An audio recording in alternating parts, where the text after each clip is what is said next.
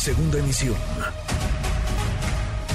Manuel López San Martín, en MBS Noticias. Economía y finanzas. Con Eduardo Torreblanca. Lalo, qué gusto, qué gusto saludarte, ¿cómo estás?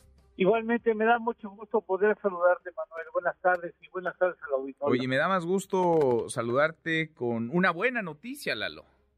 Sí, puede ser una muy buena noticia. Me parece que, como bien lo señalabas con la entrevista, con la charla que subiste con Jorge Fernández, me parece que es una muy buena noticia y sobre todo se ratifica con un cambio en la estrategia del actual gobierno en su relación en el combate al narcotráfico. Ya veremos. Lo que sí es cierto es que es un regalazo para el señor Biden ¿no? Eh, ya tendremos después seguramente con el tiempo algunos detalles que por el momento no se tienen claros, pero indudablemente es una detención que va a pues a gustar mucho a la Unión Americana. Es un buen regalo con moño y todo. Van a, van a entregarlo, van a van a mostrárselo a Joe Biden, al presidente de Estados Unidos. Mejor regalo no podía haber encontrado el gobierno federal, ¿no?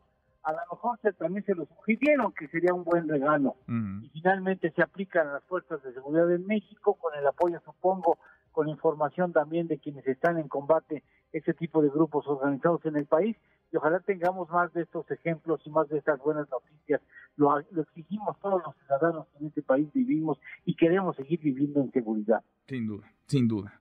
Lalo, así es. Oye, y, y, y los precios del petróleo, ya nada más para llevarlo ahí de de refilón los precios del petróleo a nivel internacional bajando, Lalo. eso apoya mucho la política antiinflacionaria de los gobiernos en varias naciones del mundo.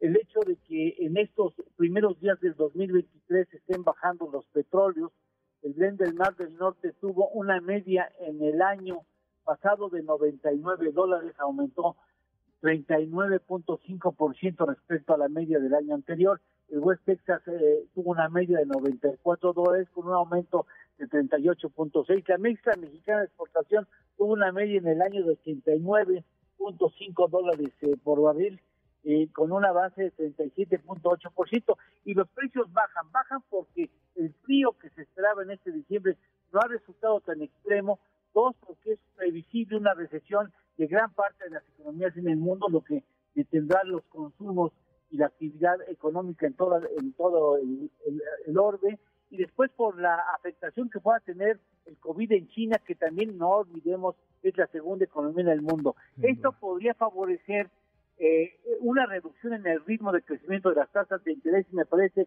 que es una buena noticia para el combate inflacionario en, como problemática global. Sin duda, sin duda. Lalo, ¿tenemos, ¿tenemos postre? En postre que, que, tú sugeriste ayer me parece muy interesante. Voy a tratar de ser lo más breve posible. Oaxaca tiene 570 municipios.